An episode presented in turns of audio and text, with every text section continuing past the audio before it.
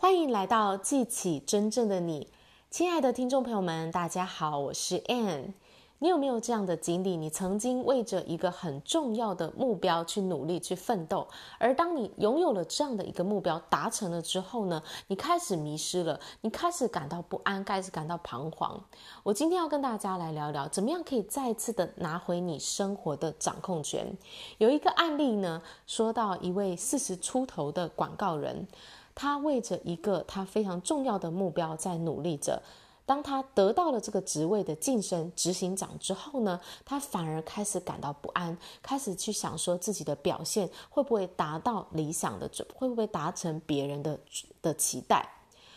那他之所以呢开始感到不安呢，是因为当他原本在为这个执行长的目标奋斗的时候，他一心在想着他要怎么去达成这个目标，所以他非常的坚守他的岗位，没有让自己有出错的机会。但是呢，他达到了之后呢，就开始去思考别人对他的看法，别人对他的期待，他有没有达成别人的标准？他这时候呢，反而开始对自己有所怀疑，就是说我真的能够做到别人期待的样子吗？这就好像呢，有一名登山者，他呢望着他要登上的顶峰，他往前进的时候，他充满着勇气跟胆识，不断的朝着这个目标前进。而当他达到了这个顶峰，达成了目标了之后呢，他没有地方去了。这时候呢，他开始往山下望，就开始感到害怕了。他想，好像那个船呐、船长呢放放弃了他掌舵的这个权利哦，他让这个船开始随波逐流，任意的飘到这个水流所去的地方。这时候呢，他就会开始怀疑，开始感到不安。我们人呢，很像脚踏车。脚踏车，当它有一个目标要朝着某个地方前进的时候呢，它会自然而然的维持平衡。好，你只要朝着这个方向，你不断的前进的时候，你就会自然的平衡在那里。可是呢，如果你今天停下来，留在原地的时候呢，你反而脚踏车会开始摇晃。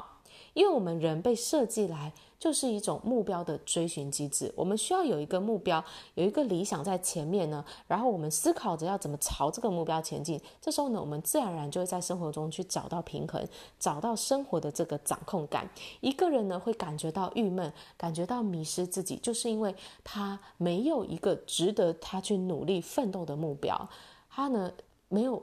没有任何方向前进的时候，他就会开始去看自己。哪里怎么样表现得如何？别人怎么看我？开始当然就会怀疑自己啦，对生活有很多的不安，很多的困惑感。所以呢，如果你现在处在一个觉得生活很郁闷、觉得迷失方向、觉得不安、觉得怀疑自己的阶段呢，其实就代表你缺乏一个。明确的目标，缺乏一个很值得你去追求的理想，你就会觉得好像生活没有什么样的意义。所以在这时候，你要做的事情呢，就是找到一个值得你去努力的目标，一个你很想要去达成的一个东西，去成就的一项事情。找到了这样的目标呢，就去规划你要怎么样的朝着这样的一个目标方向前进。你就会在当中呢，自然而然的找回你生活的平衡，找回你的目标感、你的方向跟动力。